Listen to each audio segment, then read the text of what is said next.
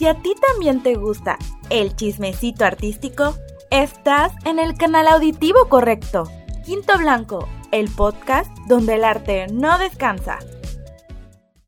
Hola, este es el episodio de Quinto Blanco Podcast, el podcast donde el arte no descansa. Mi nombre es Rebe Estrada y este episodio es otro Artistas, Casos de la Vida Real. Esta es otra invitación que teníamos pendiente por actualizar, así como con Rosaura y como muchas que se han ido atrasando. Pero ya estamos teniendo reclamos de nuestro invitado de por qué no lo invitábamos o si seguía vigente la invitación.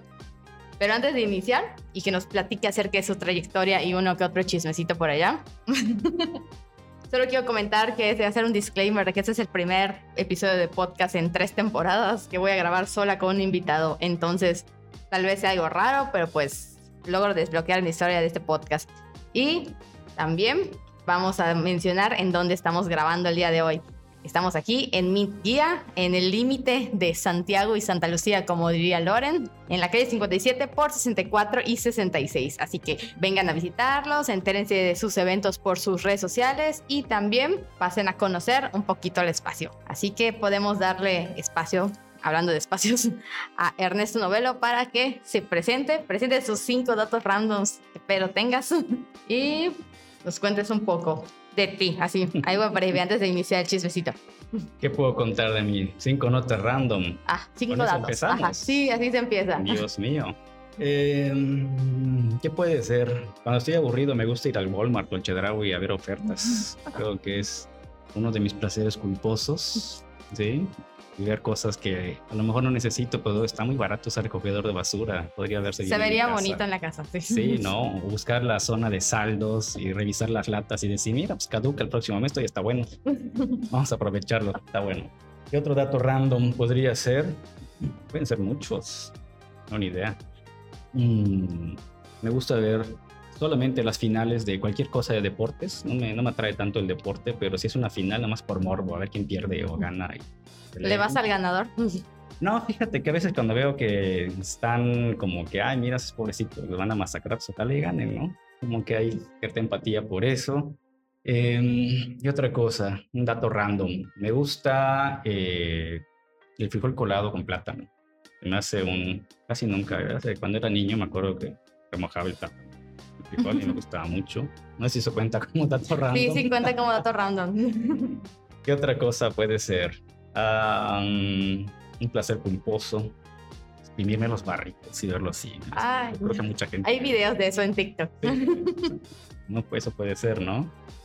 ¿Y qué otra cosa? Pues ahorita tengo una fijación por, por las plantitas y esas cosas. Me vuelvo loco viendo orquídeas y plantas. El señor de las plantas. Ya llega una edad en la que todo el mundo llega, no te rías porque te va a pasar.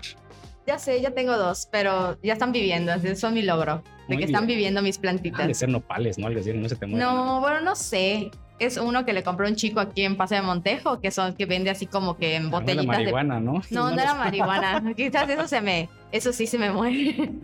son delicadas, pero se lo compró así como una botellita de cristal y comenzó así chiquitita. Ah, ya. Ajá, se pone aquí en Paseo de Montejo. No me ah, acuerdo cómo se llama su negocio. Pero ahorita ya fue creciendo, es como que ya se salió de la botella, entonces no sé qué hacer, no sé qué se hace en esos casos. Déjala vivir, déjala ser. La dejo ser, está ahí. Vivió, lleva como un año, ya cumplió un año conmigo. es un entonces, logro. felicidades. Sí, es un logro. Pequeña gran victoria. Entonces, no sé si quieres comentar algo más. ¿Quieres eh, entrar de lleno en el chismecito? Pues, ¿qué más? ¿Qué, ¿Qué, puede ser interesante, no? Solamente me dedico a la pintura, según yo. Gestión cultural. Soy gestor cultural por accidente, yo creo. Y ahorita soy una persona muy feliz, en realidad. Creo que soy una etapa muy linda de mi vida. Ahora sí, entonces iniciamos el chismecito, que hay que mencionar que Liceo Ortiz debería estar aquí en este chismecito. Es algo que nunca voy a olvidar, por cierto. Sí, eso no lo vamos a, no lo vamos a dejar pasar. Voy a sacar el testamento, esto era importante y definitivamente. Y estabas... Voy a estar embarrando hasta el último día de su vida decirle ese día tan importante y no estuviste. No estuviste aquí escuchando la participación tan esperada, tan tampoco postergada. soy rencoroso, ¿no? no le estoy recordando a cada rato que hace cinco años tapó el baño de mi taller, pero no cargo con random. No, no, no, no, no hay rencor, no hay rencor. Ahí está, dice, por cuestiones de agenda no puedo estar aquí, pero eso dice. no vamos a decir, pero vamos a poner eso. Vamos a decir que es cuestiones de agenda. Entonces vamos a comenzar como nos comentaban a nosotros en la escuela. ¿Cómo decidiste dedicarte a las artes? ¿Cómo inició tu camino? No tengo idea. O sea, yo puedo contarte una historia, armar un cuento y decir que yo desde niño dibujaba y yo sabía que quería hacer esto y pues, pues no, no, aparte qué hueva, ¿no? Todo el mundo lo dice.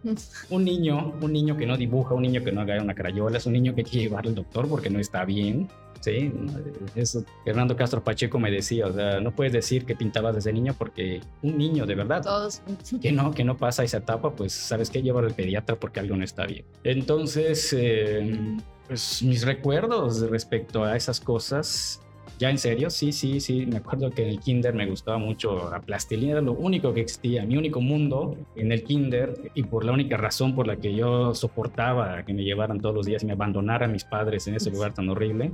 Bueno, eh, la perspectiva de un niño, Ajá, ¿no? Abandonado y llorando. Llorando y todo. Era así horrible. Todavía me acuerdo de mi primer día en el kinder. Me deben de odiar hasta el día de hoy. De- Debo de salir en las historias familiares de las maestras. Había un niño horrible, monstruoso, lloraba. que lloraba y que gritaba. Y ya sé, yo me siento mal, ¿no? Pero pues me encantaba porque había plastilina. Sí, y para mí eso era como que el sentido de la vida, jugar con plastilina. Alguna vez decía, quiero dedicarme a modelar. Y así, ¿cómo? Como, no, modelar, modelar.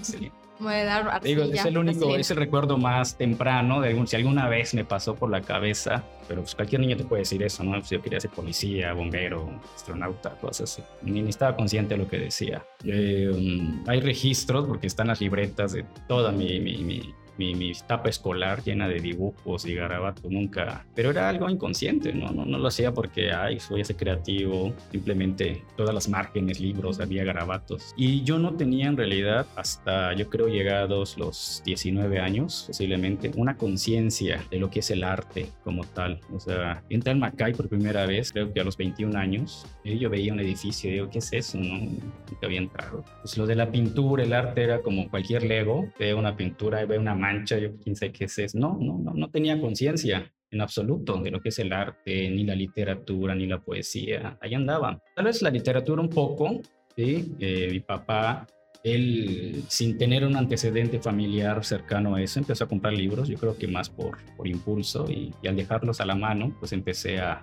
leer. Mi primer libro, si me acuerdo, fue Caballo de Troya. Y el primer libro que me dedicaron era El clan del oso cavernario. Acabo de encontrar, de hecho, ese libro dedicado por mi papá, una dedicatoria muy linda. La verdad sí me conmovió mucho. Estamos hablando de los fines de los ochentas, ese libro. Y bueno, pues eh, cuando me mudo a Oaxaca, eh, a fines del siglo pasado, a fines del siglo pasado, estudié la carrera de Derecho en la URCE. Pues me topo con un mundo pues diferente. La Mérida de fines del siglo pasado, pues todavía ese, ese ambiente eh, de provincia. Creo que si había una o dos galerías por allá, pues ni las conocía.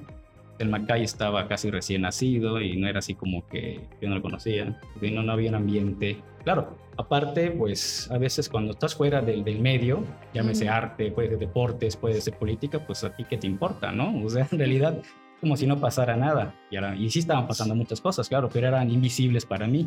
Eso puede ser un buen tema para más Sí. adelante, porque había, claro que había Ujú. un movimiento muy fuerte, pero era invisible para mí. Casi, como, como, mencionas, todos los que están fuera no lo, no lo ven de la Sí, misma claro, forma hasta pasando, la fecha. ¿no? Ujú, Hasta la fecha. Y en Oaxaca, eh, de manera, pues el ambiente yo creo que me ganó y empiezo a salir a caminar mis días libres y pues había galerías de arte por todos lados. Eh, me tocó la época de oro del, del MACO, el Museo de Arte. Contemporáneo de Oaxaca, y un lugar, un hervidero de vida de ese museo. Es muy lamentable ver cómo está actualmente.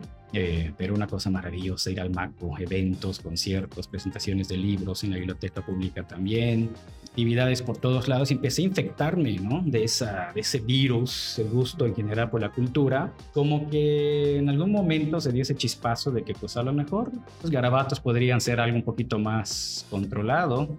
Todavía no entraba en mi cabeza este término llamado arte, pero pues algo allá se generó, ¿no? Realmente yo pienso que es ahí donde, donde de verdad surge esta inquietud ya adulto para considerarlo, ni siquiera decidir considerarlo. Y regresar a Mérida fue un choque para mí, un choque cultural brutal de enfrentarme a un ambiente rico, por todos lados había un hervidero de cosas, o por lo menos ya eran visibles para mí en Oaxaca. Y en Mérida, 2001 más o menos, pues, pues no era así y empiezo a buscar, ¿sí? y empiezo poco a poco a hacerse visible posible este mundo que ya existía y, y que no era posible ver. Eh, llego de rebote a los talleres, creo que no me acuerdo qué fue primero, si los talleres universitarios de artes visuales de la UADI, que eran los sábados, o cuando yo em- empecé a tomar clases, creo que fue primero con el maestro Rafael Pinto Aranda, el finado maestro Pinto, que de paz descanse, maestro de Bellas Artes, daba clases en su casa los sábados en la García Jiménez y mi tía tenía una casa justo a un costado. Y de alguna manera llego con él, muy divertida esa etapa, yo creo que no vamos a abundar mucho porque nos, pueden, nos puede ganar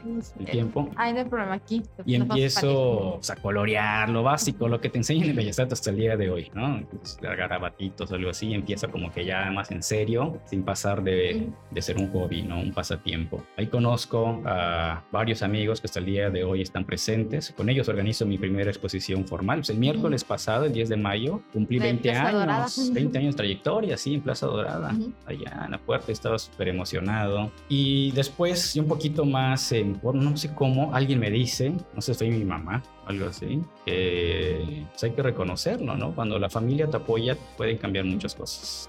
Defin- Más en el término de la cultura. En general, ¿no? Sí, Pero cuando la familia se, se la juega contigo, sí cambia, puede cambiar el rumbo de, de tu vida, de hecho, ¿no? Y sí creo que fue mi mamá la que, oye, que salió en el periódico de los talleres universitarios. Y yo, pues, qué hueva, los sábados quiero Ah. estar en casa chadote. Y así llego, más o menos ahora ha sido para las mismas épocas, supongo, que 2002, a lo mejor un año después. Allá mi primer maestro, y ahí lo reconozco hasta el día de hoy, y lo admiro, y lo quiero muchísimo, y es un amigo muy cercano, el maestro Alfredo Lugo. Él, él es una figura determinante para mi carrera, totalmente, y todos los días, todos los cumpleaños le marco y le digo, y le agradezco, porque hablamos de Alfredo Lugo, a él le, le digo por primera vez, pues me quiero dedicar a esto. Sí me gusta, pero no sé cómo. ¿cómo No existía la carrera de artes visuales, no existía ni la de la SAI ni la de la UADI. Digo, pues yo quiero estudiar esto. O sea, no, no estudiar, yo quiero dedicarme a esto.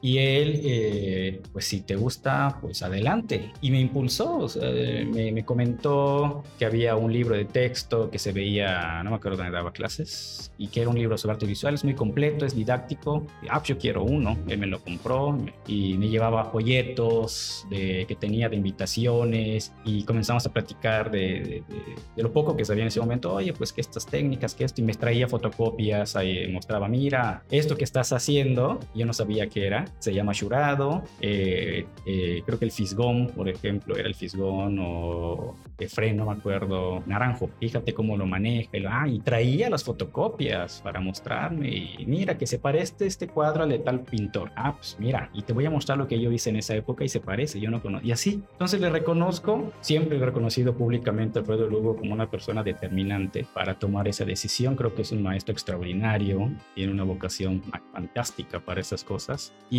yo creo que él, él, él fue el empujón, ¿no? Como para, Para órale, impulsar. si quieres, pues éntrale, ¿no? O sea, si eso quieres, hazlo. Eh, también conocí en esa época a Lizardo Chijona, un extraordinario artista que está acá de cubano, radicado acá, es magnífico. La obra de Lizardo es increíble, sus, sus objetos que hace son de una factura exquisita. Eh, me acuerdo mucho que con dibujo eh, estuve con el maestro Juan Ramón Chan, que bueno, qué buen dibujante era. Él era, creo que de Espita, si no me equivoco. Buenísimo. Conocí a David Tierra, la maestra Mercedes Luna, creo que ahí estaba. Eh, estaba Una maestra que nos está dando, que nos haya dado clases a nosotros en la facultad. Fernando Astier, Ajá. el cubano, creo que ya no estaba, no sé, la veía fotografía. Miguel Cetina, desde, la, desde ese momento, el fotógrafo Miguel Cetina, ahí tiene su taller en el Mercado del Alemán, vayan a visitarlo. Le encanta la fotografía y le encanta enseñar. Es una persona que no se guarda nada también.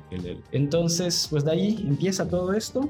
Y, y ya para acabar con estos antecedentes, pues estando tanto con el maestro Pinto como en la WADI, empieza a, surgir la idea, pues, pues, quiero exponer, ¿no? Me gustaría exponer. La verdad ni siquiera sé por qué quería exponer. ¿eh? ¿No es que nació así? pues no ¿O sé ya tenías si- producción? eh, no, se pintó específicamente Ujú. para, Para para la esa expo, muestra. ujú. Fueron creo que cuatro pinturas que, que hizo cada quien. Y el, el- el título fue Seis propuestas, así de original y, y el, consil, el statement, ¿no? Seis propuestas. Y hasta el día de hoy me critica, ¿cómo se te ocurrió ese título? Pues nadie más lo dijo, güey. O sea, lo primero que salió. Se me ocurrió y, bueno, y ahí empieza una seguidilla de, pues, de, de cosas buenas, de fortuna.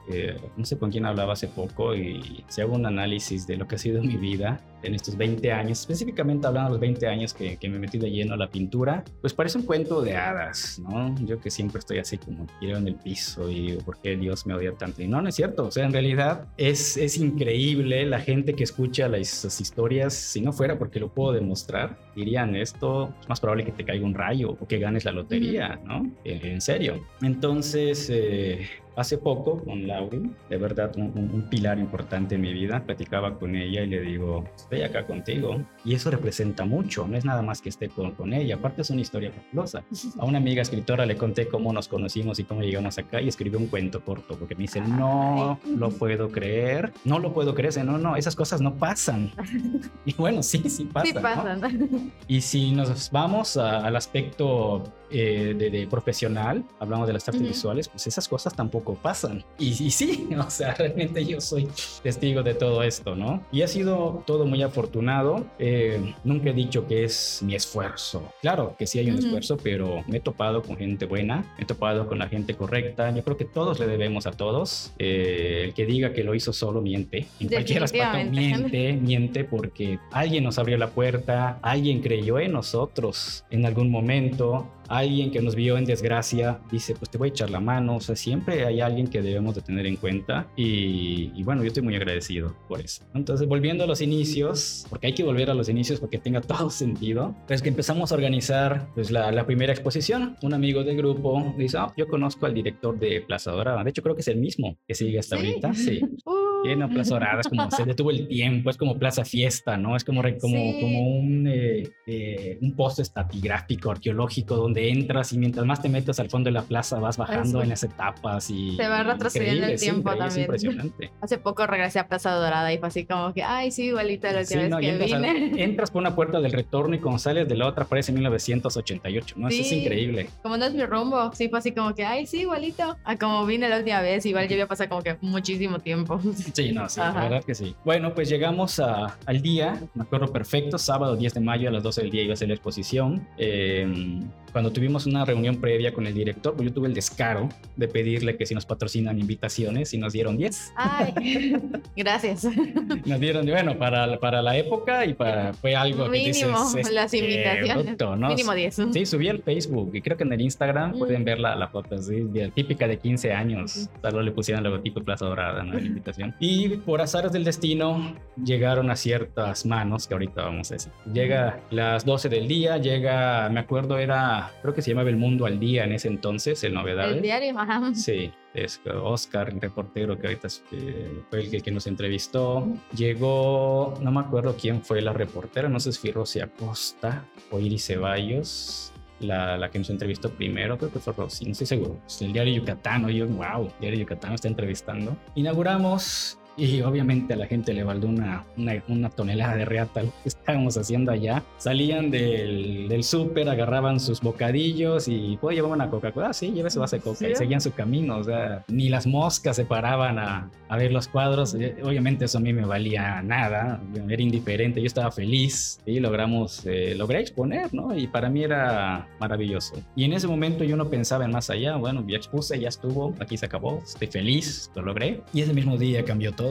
para siempre, porque me habla por teléfono un amigo a eso de las 5 de la tarde, exactamente a las 5, y me dice, oye, vine a tomar fotos de la exposición y acá hay una negrita que está preguntando quiénes son los artistas. La verdad no le entendí mucho porque solo hablo inglés y pues pues, sería que tú la atiendas, ¿no? Pero que quiere conocernos, todo eso. Ah, pues claro, le digo, pero pues, dile que mañana cítala a las 10 de la mañana en el Olimpo. Ahí la veo y, y a ver qué pasa, ¿no? El domingo fui, fui esperando y quién será y obviamente, ¿no? Como, como dicen que en México quiere llamar la atención, pues cualquiera que sea un afroamericano llama la atención en donde se pare, aquí en México, ¿no? Y ahí la vi venir y dije, ay, no, pues seguramente es ella, ¿no? Los 10 de África, pues supongo, ¿no? Se parecía. Y llegó y nos presentamos y órale, ¿qué onda? ¿Cómo estás? Y, me empezó a contar, ¿no? Pues vengo a hacer un estudio antropológico, ya es antropóloga, sobre la influencia de los mayas en los artistas jóvenes de Yucatán. Estamos hablando de 2003. No voy a decir dónde, pero ella había llegado a preguntar por los artistas de Yucatán y dijeron, es que no hay arte joven en Yucatán. Ay, gente.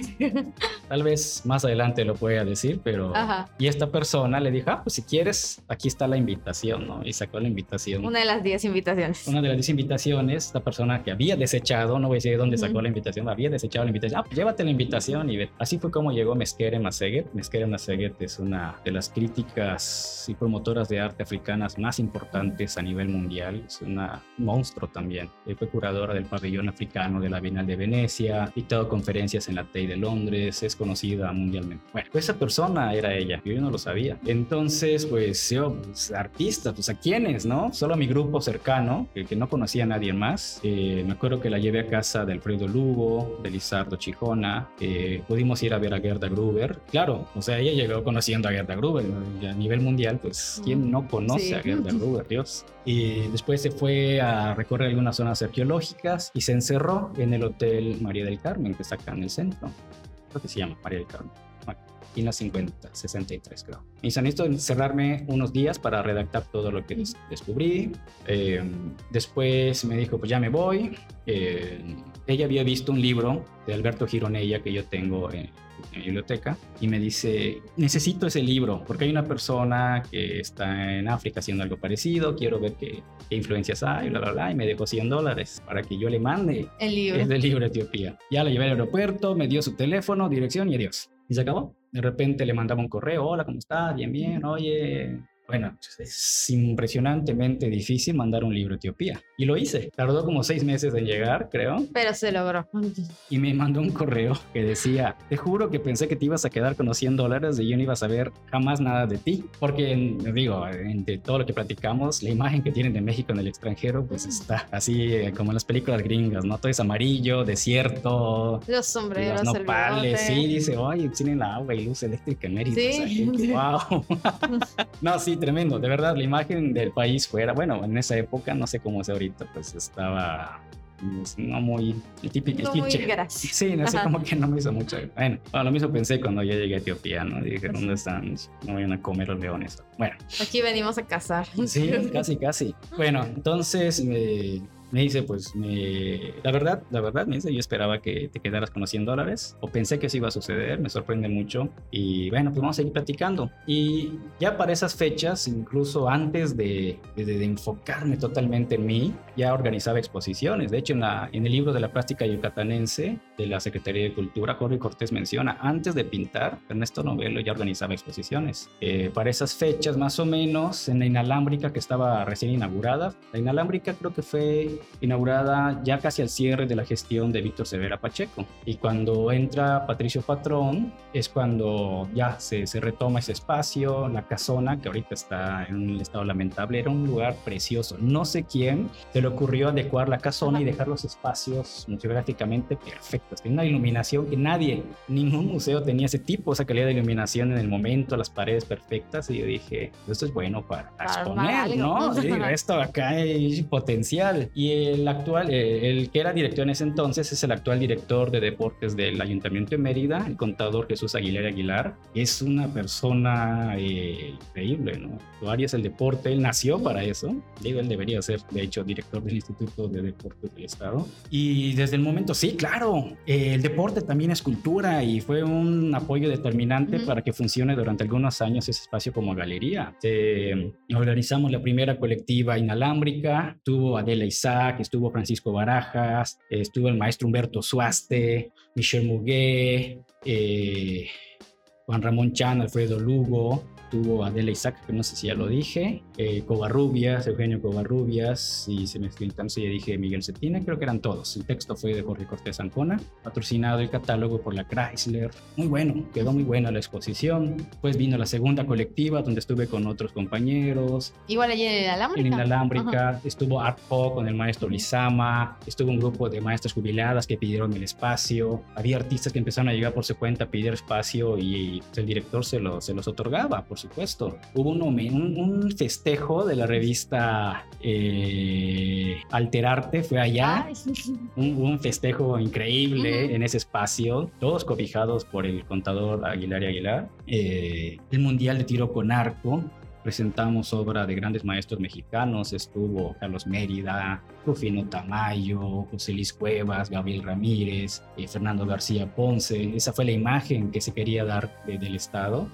Y estuvo muy bueno, derechos humanos estuvo bueno, y así. Yo creo que así es como empiezo a infectarme también con esta cosa que no me deja de la gestión, de empezar a ver espacios, aquí se puede hacer esto, aquí se puede hacer lo otro. Algo que, me han criticado mucho de manera positiva, desde luego, es que me dice, tú tiendes a ver más por los demás que por ti. O sea, yo soy un pésimo promotor de mi persona, pero es parte del show, ¿no? Así pasa cuando sucede. Sí. Uno siempre se promociona menos. Bueno, pues de esta, de esta conexión con Meskeren, con Meski, eh, para el 2005 yo creo, me dice, mándame tu currículum en inglés y, y es importante que, tenerlo ya. Ah, órale, pues, pues vamos a darle. Lo envío, yo no sabía para qué era. Y para fines del 2000, para ese año, me llega un correo electrónico de la American Center Foundation y pues fui ganador de una beca. La American Center Foundation es un, como un brazo o un, un, apéndice, no sé cómo decirle, del MoMA, está vinculado a esta institución. Y me había becado con 5 mil dólares como curador y pintor independiente. El único latino, de hecho, que ganó el premio en esa ocasión.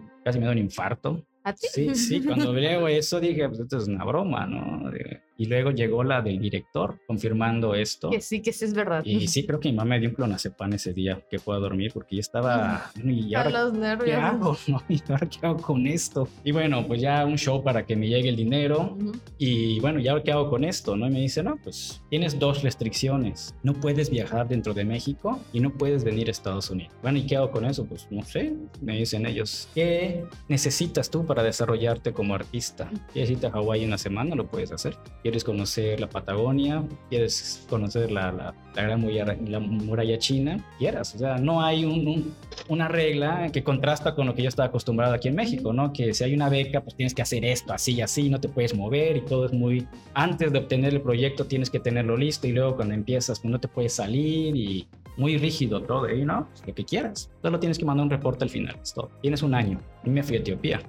eh, un impulso, digo, me voy a Etiopía, pero que... Y ya tenías el contacto ahí, ¿no? De todas formas. Sí, claro, pues yo digo, oye, pues voy a ir a Etiopía. Me dice, ¿estás seguro? Sí, yo quiero ir. Pues Perfecto, aquí eres bienvenido. Eh, me fui primero a París, Claro, cuando despegó el avión de la Ciudad de México estaba así con mi lagrimita, nunca había salido del país. Ese fue mi primer viaje. Luego estuve en el Cairo y aterricé en Etiopía. Y pues fue, tuve un mes más o menos allá. Llegué como artista residente del SOMA. Ahorita ya es un museo muy importante en, en esa zona de África. Y es muy interesante, ¿no?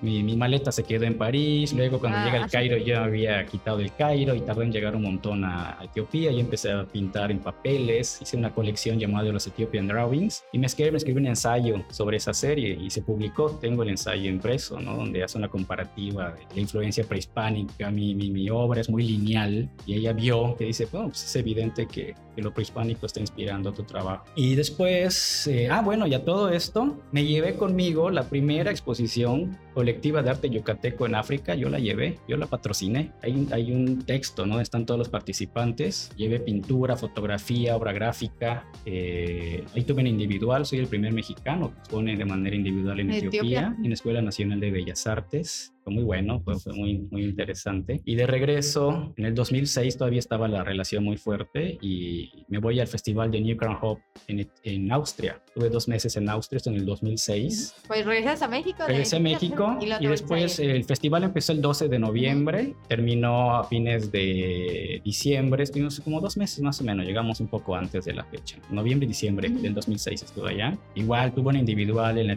en la Instituto de Cultura de la Embajada de México en Austria. Llevé una colectiva de arte yucateco, hay un catálogo allá eh, que, que, se, que se editó en Austria. Estuve junto a gente que en un momento Marta y Gareda, ¿no? Ahí estuve con Bill Viola y ni conocía, ni sabía quién era este güey que le hacen tanto. Estuve con él, Bill Viola, Julie Meretu, Lina Walworth. Estuve con artistas de Mongolia, de Java, de Australia, de Paraguay, de Zimbabue. Una cosa increíble. Esa vez sí lloré cuando me quité. Me quiero ah. quedar acá. Es increíble. No, quiero volver.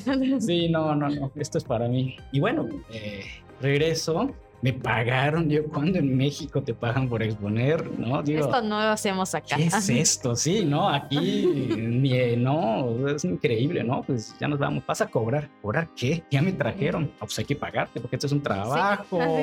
ojo, autoridades, sí es un trabajo y en Europa le pagan a los artistas. ¿eh? No es aquí que no somos maquetes, no comemos aire. Ahí sí le pagan a los artistas y les pagan muy bien. Entonces, sí, o sea, digo, ya que son muy dados a copiar lo que hace en el primer mundo, sí, bueno, que lo copien bien. Sí, que sea completo el paquete. Claro, por supuesto. Y regreso pensando que las cosas iban a ser muy diferentes en Yucatán. Para esto me llevé a dos pintores yucatecos conmigo, al maestro Sergio Pech y su hermano Reinaldo Pech. Llegamos muy emocionados creo que dijo, esto va a cambiar las cosas y nos cerraron todas las puertas. Fue como si hubiéramos regresado con lepra de Austria, eh, fuimos relegados y no es, ahorita ya, llegó un momento, dije, bueno, viste mi delirio de persecución, pero no, no es cierto, o sea, es verdad. Y muchos, muchos años después platicamos y les dije, pues siento como que nos cerraron, sí, nos, nos rechazaron, o sea, nos hicieron a un lado, terrible. Tardamos muchos años en, en, volver a, a recuperarnos. Y bueno, pues viene este bache muy feo y,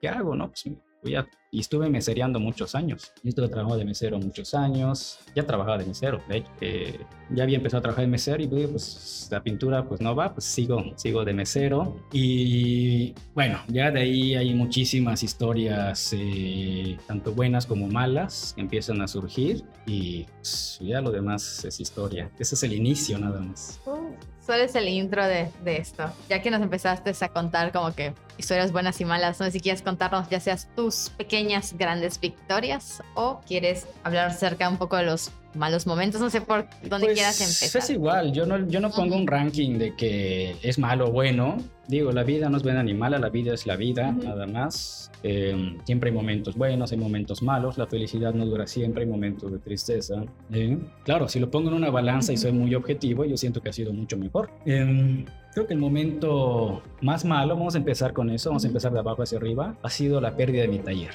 ¿sí? Es, no voy a tocar el tema por la razón por la que perdí mi taller, el taller que durante 20 años prácticamente nace conmigo ese taller. Era mi, santuario, ahí está mi biblioteca, ahí estaba Soma Gráfica, Soma Galería, ahí tenía, recibía artistas en residencia, se hacían exposiciones, se presentaban videos. Era un pequeño centro cultural improvisado, que pues jamás sí tenía la intención ¿no? de, de, consolidarlo. Y durante tantos años mucha gente pasó por allá, hay artistas internacionales, tuve artistas de europeos en residencia, eh, de otras partes del país. Y lamento mucho haber perdido. no estaba en mi libreto definitivamente. mi, mi, carrera siempre fue de la mano a, con, con, este espacio y lamentablemente se perdió. Todavía no me recupero.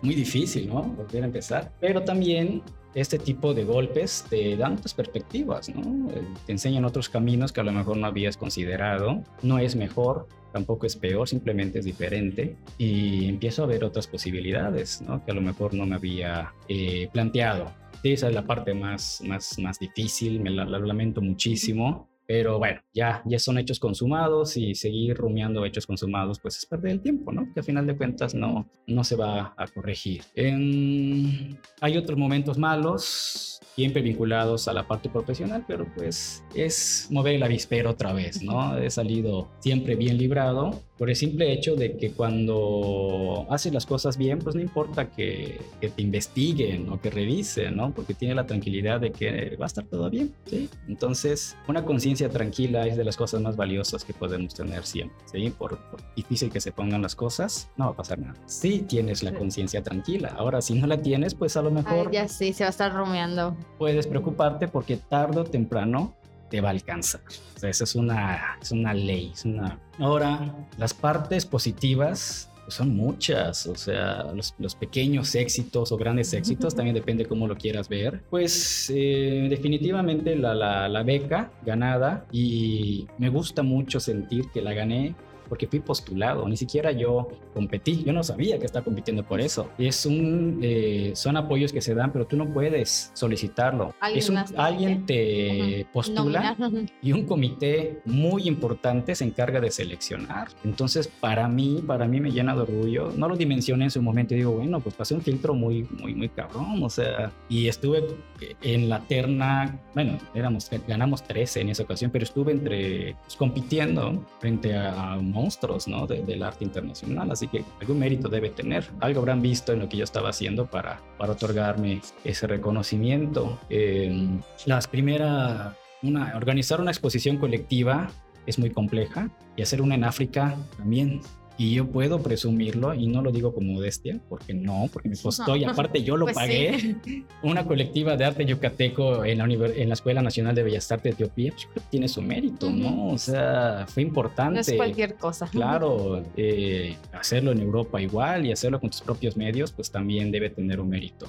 Eh, aquí en, en, Yucatán, pues me, me gusta mucho mis, de mis logros. Está, eh, pues yo estuve muy, muy pegado a Fernando Castro Pacheco, fuimos muy amigos en sus últimos cuatro años y estuvimos trabajando durante dos años en un libro que nunca vio la luz y creo que nunca la va a ver. Eh, estudié la obra de don Fernando a fondo. La última publicación que se ha hecho pues fue idea mía, la de Fernando Castro Pacheco entre lo íntimo y lo privado, que estuvo en el Olimpo. Ese fui yo y que lo hizo, ¿no? Y se presentó obra que nunca antes se había visto aquí. Ya después el dueño decidió venderlas, pero hay un registro impreso, ¿no? Y es importante. Eh, mi amistad con Gabriel Ramírez, que tiene ya 20 años y que lograr ahorita eh, la difusión que se merece una persona de, como él. De su calibre. Creo que Yucatán en general ha sido muy injusto con sus artistas, con todos, con todos. El artista que les interesa es cuando está muerto para ver quién es el primero en hacerle su homenaje. Fuera de eso, pues no es mucho lo que podemos presumir y no estoy señalando a nadie, simplemente estoy hablando de un hecho. Entonces, eh, hay un libro muy importante que, que, hicimos con la Secretaría de Cultura cuando él cumple 50 años de trayectoria. Ese libro yo lo hice. Entonces lo considero también como un logro y así puede ir, logros personales, pues hay muchos. O sea, sí, estoy contento, ¿no? Con, con, De cada logro. Y así podría seguir mucho. O sea, un logro personal. Yo siempre soñé con tener un tórculo ahí está todavía, espera el momento de, de volverse a reactivar. Eh, ahorita soy amigo de tantos artistas a nivel nacional que yo solo veía en los libros. Y ahorita tenemos buena comunicación y oye, que conoces a alguien eh, Tamaulipas, no, pues habla con fulano, oye, en Oaxaca y en la Ciudad de México y aquí, ¿cómo podemos hacer esto? Otro logro personal, por ejemplo, pues eh, cuando llego a Oaxaca, yo solo veía en los eh, escaparates y en los museos al maestro Sinsaburo Taqueda ah. y dije, no, pues este tipo, y ahorita ¿Cuándo lo voy a conocer? nos llevamos increíblemente bien, ¿no? Eh, yo le, yo le conseguí esa exposición en Campeche, un éxito, es la exposición de Campeche, bueno, la gente daba la vuelta a la manzana a la cola para entrar a verlo maravilloso, ¿no? Y, hay una buena relación con él, maestro Jorge Pech. Eh, en general, el Macay, por ejemplo, que yo lo veía tan, tan ajeno a mí, y ahorita es como mi casa. Día a los 21, así. Eh, sí, claro. Y ahorita pues yo soy parte del consejo del museo. Y estoy con el maestro Rafael Pérez y Pérez, ahí pues al pie del cañón, ¿no? Tratando de proteger lo que es nuestro, es de los yucatecos, o sea, no le pertenece a nadie, es de nosotros. Y así tantas cosas que... Que se fueron dando igual con todos los antecedentes. Igual no sé si quieres tocar el punto. Y, bueno, ya nos, ya nos has estado mencionando de las personas con las que colaboraste al principio, las primeras exposiciones, lo de Etiopía. No sé si quieras mencionar, no sé si hay otras personas con las que hayas colaborado de diferentes maneras, ya sea en una exposición, ya sea en gestión, ya sea pues, trabajo artístico. Es un montón, o sea, realmente, por ejemplo, la exposición de Andy Warhol, yo se la consigo el Ayuntamiento de Mérida, ¿sí? Una exposición didáctica, unas serigrafías de época, que como sea, se traen acá eh, fue un éxito esa exposición. Sí, me parece muy bien. Yo que hice toda la gestión. Al mismo tiempo en la sala 3 estuvo el maestro Gabriel Ramírez en la exposición Color El País del Sol. Sí, me acuerdo de esos Sí, sí, fue maravilloso, ¿no? Porque él decía, pues todo el mundo viene a ver a Warhol, ¿no? Lo vienen a ver usted. Creo que en esa expo fue donde yo lo conocí porque yo era pavita de artes, mm. creo. No creo qué año fue, pero yo estaba pavita y tengo mi, ¿cómo se llama? el portafolio. Ah, el, catálogo. El catálogo y está autografiado por Gabriel Ramírez. Eh, cuando todavía el ayuntamiento hacía catálogos eh, y la gente hacía cola para que se las firme a don Gabriel. estuvo, estuvo muy bueno. Yo, colaboré con eso. La última exposición individual del maestro Juan Hernández, el escultor, y fue en vida, fue idea mía, en el Museo de la Ciudad y convocamos a una cantidad tremenda de artistas. cuando se reinaugura, eh, bueno, no se reinaugura, la reapertura del Museo de la Ciudad después de la pandemia fue por petición del ayuntamiento para que yo preste parte de mi colección y así es que se, eh, cuando se abre el Museo de la Ciudad. Em, con la Secretaría de Cultura sea, yo, mantengo, yo trabajo con todos, ¿no? Eso no quiere decir que me paguen, hay que decirlo, pero trabajo con todos. Ahorita acabo de abrir en Valladolid la primera exposición individual del maestro Gabriel Ramírez en el interior del estado. 85 años de vida. Ese dato no lo 60 y tantos años de trayectoria y jamás había expuesto fuera de Mérida. Había una colectiva, creo, hace muchos años en Valladolid. Eh, yo creo que, no sé si fue por ahí de 1994, era un aniversario de la ciudad y se edita una carpeta de serigrafías impresa por el maestro Israel León. Eh, creo que participa, no estoy seguro si es Teresa Lore de Mola, estaba Tania Cámara, si no me equivoco, eh, Alfredo Lugo, el propio maestro Ramírez, estuvo Daniel Rosell, se me escaparán dos o tres por allá, pero fuera de eso no habíamos visto a Gabriel Ramírez fuera de Mérida, menos de manera individual, o sea, increíble, ¿no? que, en tu propio estado no, no, no haya sido pues, promovido o como lo quieras ver. Que no se saque como que del centro sí. del estado. Entonces eso fue, fue, fue una experiencia magnífica. En alguna época estuve colaborando tanto con la Secretaría de Cultura como con la Sede Sol, dando talleres de grabado en comunidades marginadas del interior del estado. Fue increíble esto, fue, maravilloso lo que uno puede descubrir y todos son niños que en su vida habían tocado un pincel, mucho menos una gubia o no conocían nada del grabado y salían cosas impresionantes. Entonces íbamos a darle seguimiento a esto, al final pues no se pudo. Eh, uno, el mejor taller que he dado, yo creo que más satisfacción me ha dado, fue uno que di en Ticul. No me acuerdo en qué administración era esto. Igual con la Secretaría de Cultura y fue una cosa increíble. De ahí, aparte de que todos los que empezaron terminaron, y fue increíble ese taller, lo disfruté mucho porque llego eh, y todos o la mayoría estaban influenciados por los inmigrantes. Entonces veo cholitos y cosas así, muy, muy renuentes a abrirse. Yo veía, parece que los llevaron a fuerzas, ¿no? Y estaban todos, digo, mi madre, ¿qué voy a hacer con este grupo? O sea, ¿cómo me voy a acercar a ellos? ¿Cómo voy a tratar de que ellos entiendan lo que, lo que vamos a hacer? Entonces ahí es cuando entra el colmillo del maestro. O sea, no son los alumnos, el maestro es el que tiene que ver cómo llegar, claro, esa es la responsabilidad tuya. Entonces vi una mirada y dije, no, veo que están tatuados, increíble, ¿no? Un niño de 14 años tatuados es increíble. Tatuajes, la cultura está medio chola, ya sé, Doctor Lacra. Entonces, mañana empezamos y llevé una obra del Doctor Lacra y empezamos a hablar del tatuaje desde una perspectiva artística, el tatuaje como un medio de expresión artística, el tatuaje también es arte, el tatuaje también es una cosa maravillosa, muy compleja y automáticamente todo el mundo puso atención.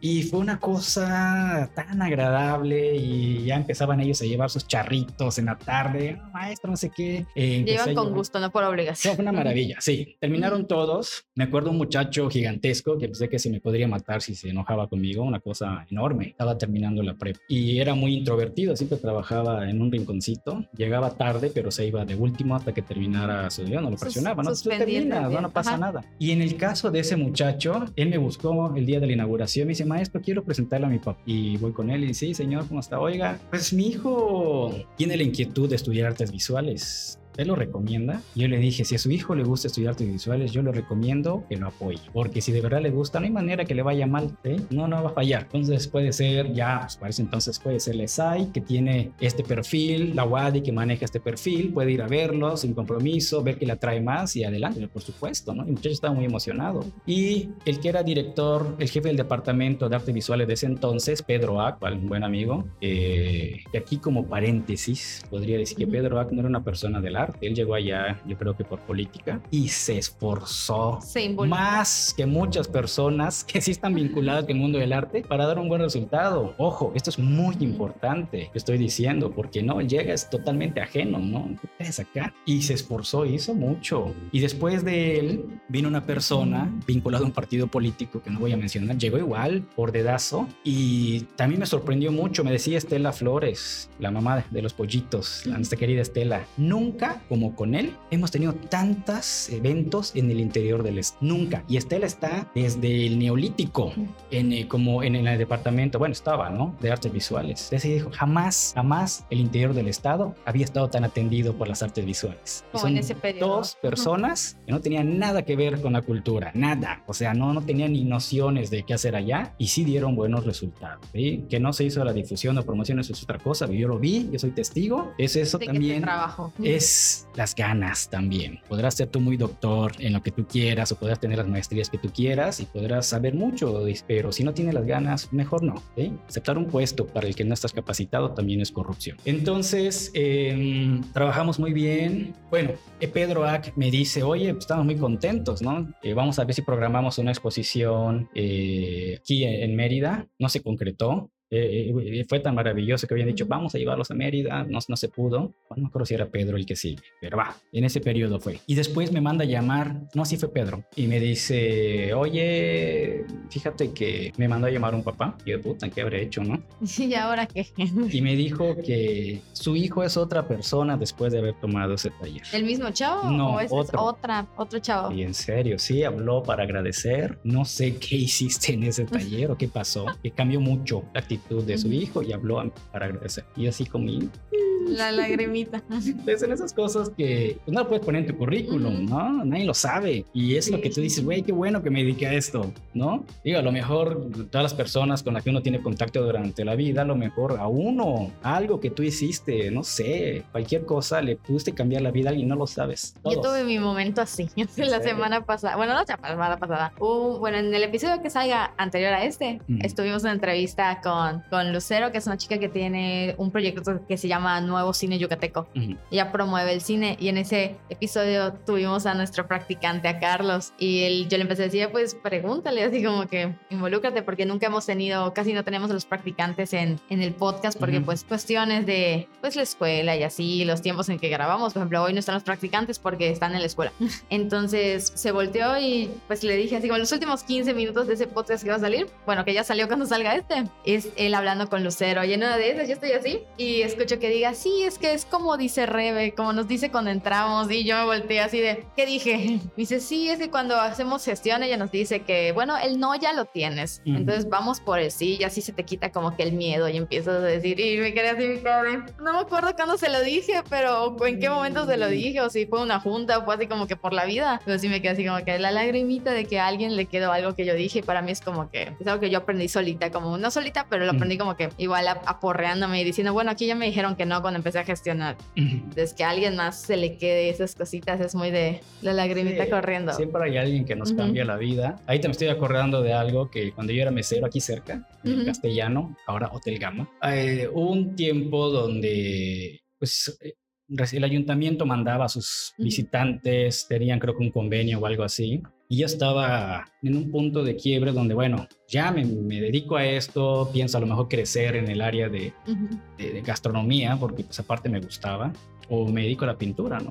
¿Qué hago? Ya, ¿no? Ya llega un punto donde tengo que decidir, la vida te empuja, ¿no? A tener que tomar una decisión en, en algunos momentos. Y había un señor un muy propio, se ve que en su juventud fue un hombre guapísimo, bien parecido, elegante, era un abogado muy importante a nivel nacional estaba acá para dar conferencias, le iban a dar un reconocimiento, una persona sumamente educada, no me acuerdo el nombre, curiosamente, que solamente platicábamos allá. Y una noche solo estaba cenando él, no había nadie en el hotel ni en el restaurante y estábamos platicando. Y resulta, pues me entero que es abogado y le digo, ah, pues yo también estudié Derecho, en serio, ¿y qué hace acá? No? Pues es que la pintura, que no sé la historia. Y él así como con la mirada perdida me dice, mira, yo quería dedicarme al teatro, amo el teatro, me hubiera gustado dedicarme a trabajar. Y digo, era lo que a mí me, Lo que le gustaba, lo que le pero apasionaba. Mi bisabuelo era abogado, mi papá era abogado. Digo, el abuelo, mi abuelo era abogado, mi papá era abogado y yo tuve que ser abogado. Me ha ido muy bien, tengo dinero, tengo éxito, tengo prestigio, y aquí vino lo que me fulminó, pero voy a morir frustrado. Bueno, estuvo en teatro. Porque ahorita que tengo el tiempo, pues que ni modo que me meta ahorita al teatro, ¿no? Es imposible, claro que no. Y yo siempre quise hacer eso. Me dijo, no permites que te pase lo mismo. Y así como que ay, sentí como la tripa se me hacía y todavía me acuerdo y me sudan las manos y dije, no, pues no quiero eso para mí, ¿no? Y ahí fue cuando, sí, decidí ya, sí, sí me la voy a jugar, ¿no? Digo, a final de cuentas. Sí, sí, es, es, es escucho como que esos casos de, de, que al final, pues como que están como que, no frust, bueno, frustrados, pero porque no siguieron, siguen más como que la línea familiar. Pues o es el miedo, ¿no? Ajá. Creo que es el miedo. Yo trato de, de cuando hablo con padres de familia, eh, una vez me habló por teléfono mi tía, mi tía Erika, y era tarde y me dice, oye, tengo una pregunta que hacerte. Pues, ¿Qué pasó? Creo que era tarde, era, era muy raro, ¿no? Me llevo muy bien con mi tía y es de Campeche. Bueno, sí, está en Campeche. Me dice, pues tu primo quiere estudiar cine. Vale la pena eso. Bueno, palabras más, palabras menos, no recuerdo la conversación, pero oye, ¿tendrá caso que, que lo apoyemos? Digo, mire, lo mismo que los que, que digo ahorita. Uh -huh. Es que si realmente tiene la vocación, pues sí, por supuesto, hay que apoyarlo. Sí, va a funcionar. Uh -huh. Y ahorita pues acaba de graduarse en Stanford, ¿no? Tuvo una beca en Madrid para cine. Él es cofundador del Festival de Cine de Campeche. Ah. Entonces, pues realmente cuando pues sí, te gusta sí. algo, pues es muy difícil que te vaya mal, ¿no? Y aparte, eh, los parámetros para medir el éxito, sobre todo uh -huh. en el mundo de, de, del arte en general, pues es muy, pues no existe un parámetro, ¿no? ¿Qué, es éxito para ti? Sí, eh, ser un líder de ventas puede ser, ¿no? Es válido. Si tu interés es que tus cuadros se vendan y sean costosos, pues está bien. Eh, ser multipremiado, pues sí, ¿no? Dan las becas, puedes competir por eso, puedes hacerlo. Quieres eh, trascender en la historia, quieres ser, igual, persíguelo, ¿no? Puede ser que lo logres, puede ser que no, es un riesgo que tienes que tomar. O simplemente pues lo hago porque me gusta, ¿no? A mí cuando me preguntan, ¿y por qué la pintura? Pues porque me gusta, o sea, no encuentro otro argumento. Da igual y podría, no sé, pues, quiero encontrar el conexión del cosmos y el yo y que la gente ve. No, pues pinto y ahí está ya, ¿no? Lo que está en la tela es lo que es. ¿sí? Explícame tu cuadro. Y digo, eso no se le pregunta a un pintor nunca. Y se lo dije a unos reporteros hace, hace poco de una televisora eh, local. No se le pregunta a un pintor que explique su cuadro. No, jamás hagas esa pregunta. Vete por otro lado, pero allá está. O sea, a lo mejor no lo entiendes y no te tiene que gustar. Ese es otro tema, es que no me gusta. Está bien, o sea, eh, a mí no se me antoja el helado de frijol con puerco y a lo mejor hay gente que le va a fascinar. Digo, está bien. O sea, no, no es algo que tiene que gustarte. Relájate.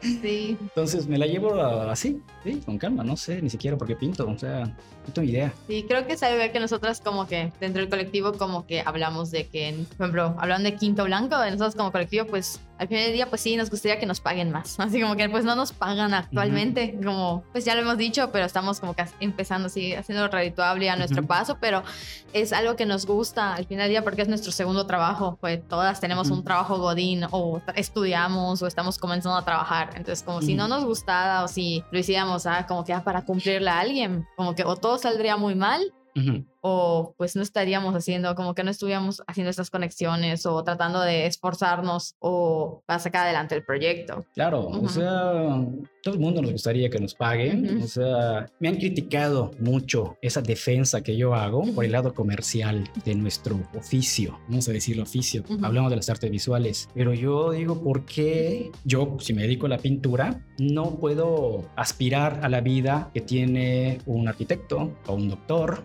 alguien que tenga un trabajo, entre comillas, más convencional, formal, ¿no? Más formal. Digo, ¿por qué? O sea, ¿por qué darles uh -huh. para su caguama? En el mejor de los casos. ¿Por qué cuando no voy a mencionar ninguna disciplina, pero una disciplina diferente, no voy a mencionar un específico, que requiere ciertos gastos, porque a ellos sí les das un apoyo porque implica gastos y cuando yo voy a exponer no me das ni siquiera para recuperarlo de los marcos. Uh -huh. Hacer una exposición individual es extremadamente cara, carísimo pintar ahorita. Los materiales, la acuarela, que todo esto. Y si vas a ponerlo en el mercado, es mucho dinero, por supuesto. Uh -huh. Es raro cuando te van a recoger la obra a tu casa, la tienes que llevar tú. tú. ¿Quién, ¿Quién cubre esos gastos? Ellos piensan que, que, que no cuesta. ¿sí? Hace mucho tiempo, al principio en el Olimpo, te daban creo que dos mil pesos de apoyo o algo así para los marcos, ¿no? Para que saben uh -huh. que eso costaba. Ahorita no te dan nada. Sí, y hablando de las artes visuales, yo sí creo que es el patito feo, porque piensan que, que no es trabajo, piensan que no hay gastos, que no hay costos. Pues ahí está el espacio, expon y te voy a difundir, te voy a promover. Eh, bueno, pero pues en el caso de las instituciones, yo, claro, yo decido si alguien me, me, me, ofrece un espacio y no va a dar apoyo, claro, por supuesto, yo le entro, ¿no? Dependiendo quién, pero con las instituciones soy un poco más pesado porque digo, bueno, ¿por qué no me das un apoyo? Ay, factúrame 500 pesos, no mames, o sea, güey, o sea, puedes a, darme una ayuda, ¿no? Para que por lo menos no me cueste estas cosas. Eh, y siempre, ya entrando en otro tema, no sé si venga a colación esto, Adelante. pero, eh, por ejemplo, no vamos a irnos muy lejos. Ahorita, Mérida, no Yucatán, Mérida como ciudad, fue la ciudad invitada para el festival de la ciudad de San Luis Potosí. Llevaron jarana, llevaron a los juglares. Yo no tengo nada contra ellos, simplemente los llevaron. No sé si habrán llevado algo más, zanqueros, no sé qué chingadera. Y era una oportunidad de oro para decir, oye, pues te mando una buena exposición, termina el festival, pero se va a quedar tres meses. Ahí queda la presencia yucateca de las artes y no hubo nada. De hecho, cuando se hizo, creo que el, ¿cuál, el bazar turístico el uh -huh. año pasado acá y estábamos en la radio, a mí me preguntaron eso de que, oye, ¿cómo ves? ¿Cómo es la cuestión de artes visuales? Y le dije, pues normalmente como que ponen a los mismos, a la jarana, uh -huh. todo lo clásico que había en Yucatán, pero no se expone a los artistas locales que hay claro, acá. Claro, o sea, por ejemplo, Oaxaca, he visto que cuando hacen sus stand en los espacios turísticos, ahí te ponen a un Sergio Hernández, te pueden poner un Andriachi, te pueden poner a un Rodolfo Morales, al artista de moda, lo que sea pero llevan pintura. ¿sí? No importa si te gusta o no este artista, pero lo hacen, decoran sus espacios con la pintura de allá, porque están orgullosos de eso. Y aquí es como si las artes visuales de Yucatán no tuvieran calidad. Y este desprecio es institucional. Y sí manejo esa palabra porque pues, yo no te veo mucho interés por promovernos, ¿no? No se trata de que tú me, eh, me des dinero, ¿sí? Porque si me das dinero a los artistas, tienes que dar dinero. ¿verdad? Hablando de que me mantengas, a eso me refiero. Pero no hay una difusión. O sea, si es un evento que organiza X o Y institución cultural oficial, ah, sí, te promueven, pero fuera de eso, no, nada. Tienen que estar ellos detrás de todo, Ajá. como para que, pero nada te cuesta eh, hacer, oye, pues el artista del, de la semana, del mes, fulano, fulana, te dedica a las artes, todo, y tu departamento de medios lo hace, no, todo es para lo que ellos hacen, no veo un interés real, ¿sí? No, no lo hay. Eh, y luego, cuando uno profundiza un poquito, pues la, la, la burocracia cultural es tremenda, incluso teniendo gente capacitada, porque sí hay gente interesada, no pueden, porque estás atado de manos, que porque la institución se maneja así, asado. Entonces, pues nos topamos con una burocracia que lo que les preocupa mucho es eh, que llegue la quincena. Todo lo demás, pues, pues espera. Pues sí, no siempre. Pero sí, sí siento que las artes visuales en particular, igual alguien de danza puede decir, no, la danza, y así cada quien lo puede ver, es cuestionable. Desde su punto de claro vista. que es cuestionable mi postura, por supuesto, pero sí siento que las artes visuales sí han sido muy relegadas, ¿eh? en realidad. Sí, desde que lo, desde nuestra trinchera, sí, sí, yo igual he sentido eso de que tanto, si, si no se le da mucho apoyo a, al, como que al panorama de las artes visuales en general, yo creo que al, a los chicos, a los jóvenes, como que es un poco menos, así como que se le da siempre a los más reconocidos y aún así estamos hablando de tipo Gabriel Ramírez, uh -huh. que no se promovió muchísimos años al interior del estado. Uh -huh. Uh -huh. Sí, o, o sea, ¿por qué se exhibe en ciertos eventos el maestro Ramírez. Y es mi papá. O sea, Gabriel Ramírez no es un amigo, es como si fuera mi papá. Pero si lo vemos bien es porque deja bien a quien le organiza, hablando institucionalmente, un espacio. Miren a nuestro gran maestro, pues la chamba la hizo él, no lo hizo la institución cultural que lo está presumiendo porque lo va a dejar bien. Entonces, claro que es merecido, por supuesto que lo merece. Don Gabriel merece eso y más. Sí, de la sí, deberíamos estar todavía más encima de él antes de que el tiempo nos gane y digamos, ¿cómo no lo aprovechamos? Pero, siendo un lado Gabriel Ramírez es solo la punta del iceberg. Eh, ahorita la plástica yucateca está viviendo uno de sus mejores momentos en la historia. Nunca como ahora habíamos visto una camada tan extensa que no hay manera de, de contabilizarlo, de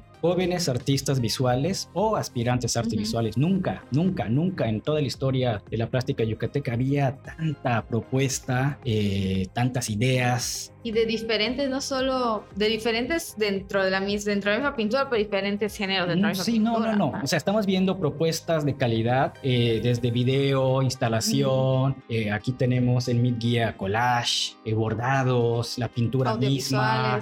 Todo, todo, uh -huh. todo lo que es arte visuales ahorita está pasando por un buen momento y, y, sales y dices, si no fuera, como decía Loren, estos espacios alternativos, nadie lo vería. ¿sí? ¿Qué están esperando? Que estos jóvenes que ahorita tienen en un rango de entre 20 y 30 años, algunos un poco más, cumplan 80 y entonces como ellos se rompieron la madre para desarrollar, ah, mira, el maestro fulano. Hace tatuajes. sí, no, entonces eh, debería estar exhibiéndose. pero esto es chamba, o sea, realmente es un trabajo que no quieren hacer. Por ejemplo, está Fernando Castro Pacheco en el Museo de la Ciudad. Lleva siete años que se curó esa muestra y fui yo el que la curó junto con Luis Ríos Caso, un equipo de Museo Mural donde estaba Maga Hernández, estaba Ángela Fuentes, estuvo Ernesto Simón, que era el hijastro de Castro Pacheco. Nosotros hicimos esa curaduría. En ningún lado aparece. Yo subí fotos porque dije, nosotros lo hicimos. Hace siete años que no vuelve a salir nada nuevo de Castro Pacheco. Están agarrando un trabajo que hicieron otras personas. Digo, no estoy reclamándole a nadie, qué bueno. Pudo estar en una bodega pudriéndose esa obra, pero no hay curaduría, no hay un, investigar, el salir, oye, pues fíjate que este chavo vale la pena, o preguntar quién podría ser o algo. Dice, no, pues pide tu espacio, o acércate, oye, pues necesito,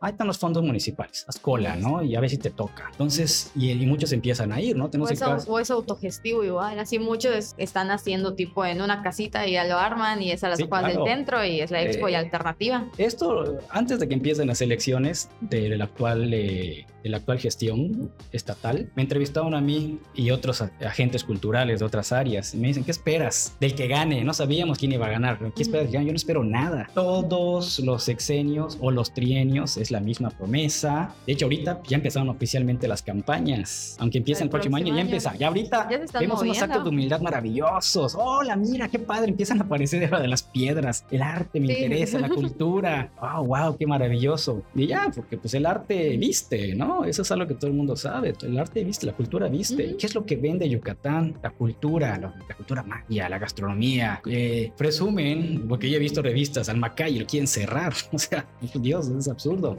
Entonces, eh, sí, sí siento que en ese sentido hace falta voltear a, a, ver a las nuevas generaciones. Gabriel Ramírez ya llegó. ¿Qué necesita él? En una investigación seria, un buen libro y conservar lo que él ya logró. Hay artistas que le siguen, hablando de no de jerarquía, sino de trayectoria o edad, si lo quieres. Bien, investiga, revisa, hay cosas interesantes. Y entre los artistas jóvenes empezar a, buscar, mira, pues este chavo le está echando ganas, la obra es buena, vamos a, impulsarlo, eh, no esperar a que se vayan y que fuera del estado sean tan reconocidos. Solo vamos a dos ejemplos, un hombre y una mujer. En Oaxaca está Adrián Bastarrachea. Mm, sí la conozco, sí, la conocemos. Adrián, eh, la verdad, está yendo muy bien, la obra ha madurado, empiezan a reconocerlo en México, Monterrey, propio Oaxaca, en otros lugares. Creo que no vamos a tardar en verlo fuera del país, pues tuvo que ir. A buscarlo. Y otro, un monstruo, Lisette Abraham. Lisette Abraham es una chingona, o sea, es uno de los más grandes exponentes hoy por hoy de la plástica local. Es muy joven y ahí está allá afuera, ¿no? Rompiéndose el lomo porque tampoco está fácil. O sea, platiqué con ella hace poco y no, pues ahí estamos dándole, acaba de haber su espacio moloch allá eh, y dando gestión, damos el tiempo para todo eso. Entonces hay mucho que hacer. O sea, sería un error, bueno, en un mundo ideal yo diría deberían de voltear a ver a esto. ¿Qué pasó con la música, no? Todo evento y por haber, Armando Manzanero, Armando Manzanero, por aquí, por allá, por allá, por allá, por allá. Está bien, pues Armando Manzanero te viste, ¿no? Por supuesto. Eh, y, pero de ahí no se movía, ¿no? Luego se muere Armando Manzanero, Sergio Esquivel, y Sergio Esquivel, donde sea, se muere Sergio Esquivel, pues los juglares, ahorita se murió el vocalista de los juglares y siguen los juglares, y cuando desaparezca este grupo, pues el que sigue y así. No hay una labor como mira, por, por supuesto, está Armando Manzanero, pero tenemos como soporte a este joven eh, compositor yucateco que nos va a presentar cosas. Bueno, pues nada, te cuesta llevarlo también, ¿no? O sea, porque es chamba, porque es trabajo. Por supuesto que salir y buscar y descubrir es trabajo. Y si te pones a platicar con alguna persona que esté ahorita en la burocracia cultural, es muy difícil que te pueda decir qué está pasando, con sus excepciones. Por ejemplo, Esme Ramírez, la coordinadora de de la Galería Municipal está al día, está muy enterada de lo que está pasando, ¿no? Ella debería estar en un lugar un poquito más visible, institucionalmente hablando, porque hace la chamba. Así sí. Ella sí hace la chamba y, y es un anime. Está en la jugada. Sí, ella está en la jugada, ella sí está trabajando, ella sí debería estar en una posición un poquito mejor para poder generar un cambio. En el caso de Rosa Arteaga, que está en artes visuales, esta es mi postura, esta es mi opinión y no quiero generar problemas a nadie, pero yo pienso que no le han dejado trabajo. Es muy difícil si no te dejan trabajar de resultado. Sí, lo intenta, está, me consta, pero pues, todo tienes un límite. A final de cuentas eres un subordinado y obedeces lo ¿no? que digan Entonces, los sí. de arriba. Hay muchas personas que desde su rinconcito, que no son visibles, están tratando de sacarlo. porque Dicen, es que no tenemos las herramientas para hacer esto, pero hay que hacerlo. ¿sí? Es muy fácil salir y decir, no, ya logramos esto, logramos esto. Bueno, y todo lo que se tiene que hacer. O sea, sí habría que reestructurar todo. ¿sí? Todo, toda la Secretaría de Cultura, yo la reestructuraría. reestru- Estructuraría. Es mi, es mi, mi momento Peña Nieto, infrastructure. Y lo mismo con el ayuntamiento. ¿sí? Hay que refrescar todo esto para que empecemos a ver resultados. Creo que hay mucho potencial. Yo veo un estado rico, no solo en artes visuales, porque sí lo veo, también en danza, también en, En- teatro, en música, Cine. muchísimo. El cine yucateco, igual que está ya medio olvidado y son los independientes los que lo están moviendo. Sí, la poesía yucateca es buenísima, la poesía. Y yo no consumo poesía, soy consciente de la calidad de lo que se produce acá. Entonces, pues, sácale provecho. o sea, hay, hay muchas cosas que se pueden hacer, por supuesto. Ahí donde sacarlo solo es que lo sepan distribuir y manejar. No, que lo trabajen. Que se trabaje que, en que- que trabajen, punto. O sea, que Ujú. no, no es un favor el que nos están haciendo. Y no estoy buscando pleito con nadie, pero no me estás haciendo un favor tú como, como ah, empleado de, una, de un instrumento cultural oficial. Pagan por eso. Tienes que dar resultados. Muchas de estas personas, si estuvieran en un espacio privado, ellos habrían corrido. Pero ahí, pues, ¿quién te mueve, no? Entonces, hay potencial. Yo creo que sí están las herramientas. ¿sí? Yo puedo entender la cuestión eh, presupuestal, no sé qué, pero. Podría dar ejemplos de otros organismos, o sí lo voy a decir, o sea, ¿por qué no? Por ejemplo, tenemos a Jesús Aguilar, el director de deportes del Ayuntamiento de Sí. Mérida. Y está este tipo todo el día en eventos y buscando, y cuando le piden apoyos y no hay, él va y los consigue, le habla a sus cuates, conocido en todo el mundo deportivo, oye, Es lo que estabas mencionando hace rato de Sí, tener claro. las ganas de hacerlo, Eso, o sea, él ¿qué, qué sabía de arte cuando yo llego a, a, al inalámbrica? No sabía nada, pero él dice, claro, es importante, vamos a apoyarlo y lo hizo. Y si no tenía dinero, conseguía el patrocinio. Lo mismo hace ahorita. Sí, no sé qué pasó una vez que un equipo tenía que salir, no sé qué cosas, y consiguió el autobús. Dice, oye, ¿dónde sacaste la lana? No, es patrocinado. Genio. Pues él, con esa autoridad, Sabe moverse igual. va, claro, no tengo la lana, moverse. no, pero yo, yo te ayudo. Ujú. Sí, yo veo cómo hacerlo. Una persona que está dando resultados, pregúntale a cualquiera de deportes, no lo estoy diciendo yo. Ujú. Que alguien vaya, oye, ¿cómo trabaja Jesús Aguilar? Y es unánime. Son de los pocos casos que tenemos en el, en el servicio público donde la gente dice, no, podríamos tener algo así en cultura, en educación, en salud, en turismo, todo eso. O sea, es, es hacerlo, ¿no? O sea, te están pagando por eso, por Dios. O sea, no, no es un favor. Entonces, sí, sí pienso que han quedado de ver. No estamos acá para hablar de esto, pero una evaluación del desempeño de la Dirección de Cultura Municipal es positivo. También hay que reconocer eso. O sea, yo creo que hay que tener el valor de señalar cuando las cosas están mal y no deberíamos de ser penalizados por eso. Bien, cuando las cosas se hacen bien, hay que decirlo, ¿no? Creo que es positivo, creo que ha habido un cambio en todo este tiempo, aunque ya empieza a ser muy repetitivo la manera de desempeñarse, yo creo que ya urge refrescar esto, reestructurarlo otra vez y darle el siguiente escalón. Ya hay que evolucionar, ya estuvo. Todo lo que se pudo conseguir, innovar, ya se logró, ya se estancó, hay que Darle un refresh. darle un refresh a esto. Ujú. Y a nivel Secretaría de Cultura, yo la volvería a crear. ¿sí? Yo creo que la, la Secretaría de Cultura, no estoy hablando específicamente de la maestra Loreto, ya entró ya con el trail encaminado. Ujú. Tampoco estoy señalando a Erika Millet, pero ha sido muy decepcionante su, su desempeño en este sexenio. Y si hago una comparativa entre ayuntamiento y Secretaría de Cultura, pues el ayuntamiento gana por goleada. Sí, Mm. aquí opinión personal igual. Este Sí. micrófono. Sí, igual he visto o sea, más, una al, más al municipio. Ujú. del municipio sobre la Secretaría de Cultura, cuando pues, deberían estar a la par, ¿no? Ujú. Sí, es complejo un, esta- un estado, no es lo mismo que una ciudad. Ahí están las herramientas, úsalas, ¿no? Ujú. Es el ingenio. Entonces, eh, siempre hay la posibilidad de que esto mejore, ojalá. Eso Sí. esperamos. Ojalá. siempre. Mira, yo creo que ahorita las generaciones más jóvenes, volvemos al área de artes visuales, eh, sí lo siento más involucrados. Eh, yo Están más creo, despiertos, más conscientes igual. ya están más conscientes de que realmente hay un poder. Igual no sé porque, bueno, a mi generación que es como que la generación como que del medio, la del Ujú. medio que va ya creciendo porque como ya hemos mencionado por acá en, en el podcast, a mí me tocó la generación de no había nada y pues cuando yo estaba, por ejemplo, cuando yo entré a artes visuales, estudiar la carrera, como que mi semestre fue el que ah, no, no había nada, así como que apenas hay como que ah, la inauguración del Macay, hay Ujú. tal galería y como que al año siguiente ya era en todos lados, ¿y a dónde vas a ir hoy? Ujú. Y yo, ah, pues el viernes hay aquí, hasta había en la mezca, es cuando la mezca todavía creo que empezaba con sus exposiciones y vamos a Pompi, al antiguo Pompi. Ujú. Y aquí, pero otra parte está el viernes en, en el- la inauguración del Macay, en el Olimpo. Entonces, como que a mi generación, yo siento que le tocó ese, como que ese break, así como que Ujú. no tenemos casi nada y luego ¡piu! de repente empiezas a tener oferta en todos lados y las galerías independientes igual. Sí, eso Ujú. ya siento que ya están más involucrados Ujú. en general. Eh, lo que a mí, eh, bueno, sería lo ideal es volver a funcionar como comunidad, no como un colectivo grande, porque terminan todos peleando. A mí no me gustan los colectivos. Intenté y termina. No, no es una sentencia de muerte, ¿no? Funcionan como cooperativa, no son colectivos. Sí, sí, cooperativa. Pero así que hagamos como que un sindicato o algo así, no, no, no, no. Pero sí podemos funcionar como comunidad, ¿sí? Eh, no quiere decir que eh, porque no me gusta lo que tú estás haciendo en artes visuales no te voy a apoyar. No, me choca lo que hacen. De mi grupo cercano de pintores nos criticamos tremendo, pero cada quien eh, respetamos la individualidad de cada quien y cada quien es responsable de lo que haga. Pero funcionamos de facto como comunidad.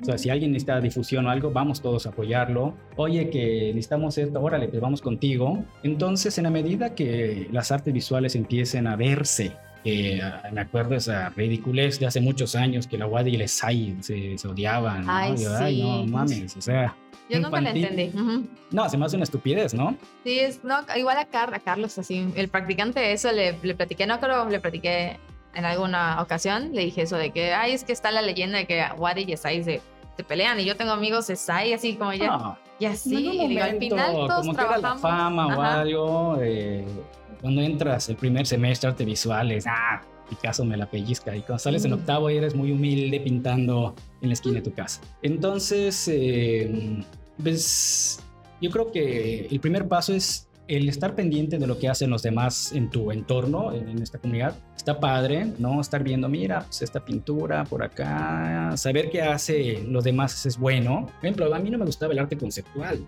O sea, yo eras casi, casi eh, Yo detractor. no lo entendía. No, yo todavía no lo Ajá. entiendo, pero, eh, por ejemplo, eh, compré en Alemania una obra del doctor Lacra, está muy barata, ¿sí? y dije, ah, pues está muy barata, la voy a comprar.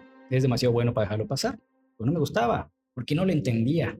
Creo que no lo entiendo hasta el día de hoy. ya tengo 100 años. Y empecé a verlo y empecé a ver las manchas y empecé a ver esto y me empezó a gustar mucho y empezó a convertirse en una pieza que me fascina. Por ejemplo, la obra de Carlos Amorales no me gusta porque no le entiendo. Y cuando veo su serie de mariposas, unas litografías, unas manchas ahí, ay, me encanta, o sea, me fascina esa serie, ¿no? Entonces estoy más o menos pendiente de lo que están haciendo en otras áreas eh, sin que necesariamente esto me guste, pero más o menos estoy enterado de lo que está pasando entre mi comunidad, ¿sí? O sea, yo veo a los artistas jóvenes y yo los veo como, pues, como que somos parte de lo mismo, ¿no? Ujú, Sí, a lo mejor ni los conozco, pero ah, pues es uno de los míos. Es un, es un visual, ¿no? ujú. Y veo un evento de gente que no tengo ni la menor idea quiénes son y ni, ni quién dirige el espacio o algo, no puedo ir, pero veo, estoy revisando la exposición, cuando se puede lo comparto, porque lo siento como mío también. O sea, me siento parte de una De comunidad. comunidad. Sí, me siento parte de una comunidad. Cuando estoy en una exposición donde yo no conozco a nadie, no me siento raro porque estoy con mi gente. No conozco a nadie, a lo mejor entro, pero me siento cómodo, me siento a gusto. Y eso es como que un primer paso, ¿no? Y Empezar que a vernos. a conocer a, gente igual nueva. Sí, claro. Que es en el dices, medio. "¿Y ¿Quién eres tú, fulano? Ay, no mames, tengo un cuadro tuyo. Ah, en serio, no lo sabía. Qué pequeño es el mundo, ¿no? Es un primer paso para empezar a ese, ese poder. Que podríamos tener como comunidad, puede aplicar de manera positiva, ¿no? Empezar a alzar la voz en el sentido positivo que le quiero dar, aquí estamos, existimos, somos muchos, y también empezar a ser conscientes de que somos buenos en lo que hacemos. Claro, hay diversas calidades. Yo, por ejemplo, hablando de mi obra, y estamos hablando ahorita de mí, yo soy muy consciente de los alcances de mi trabajo. Sí, yo no me siento Picasso. o, fíjate, respeto a mi obra. No, estoy consciente de que mi trabajo tiene pues, cierta calidad. Procuro tratar de superar eh, esos, esos límites poco a poco a mi ritmo. Pero pues nada más, ¿no? Y si ha habido exposiciones que se organizan y no entro en esa exposición, dice, ay, no te invitaron y no tendrían por qué. Porque si yo estuviera en esa exposición iba a ser ridículo, ¿sí? O sea, mi obra no tenía nada que hacer en esa, en esa selección de obra. Y O sea, no es tu familia.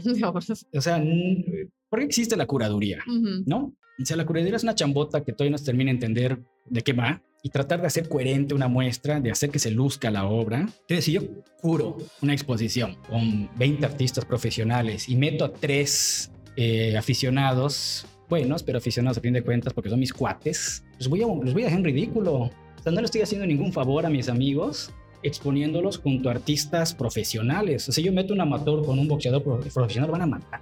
O sea, yo, yo, estuve boxeando un tiempo y el, la- el- las- el- la- el nivel de un profesional con un amateur es tremendo, o sea, matan. Toda la experiencia, Entonces- toda la trayectoria. Si yo exhibo a mis cuates, porque son mis cuates, aunque sean buenos, y los presento en una exposición junto a profesionales, los estoy exhibiendo. O sea, ¿cuál es el favor? Todo el mundo va a decir, no mames. O sea, como ¿Para que, qué me "Ay, invitaste? Es mejor. tu cuadro, eh, felicidades, güey, ¿viste cómo estaba?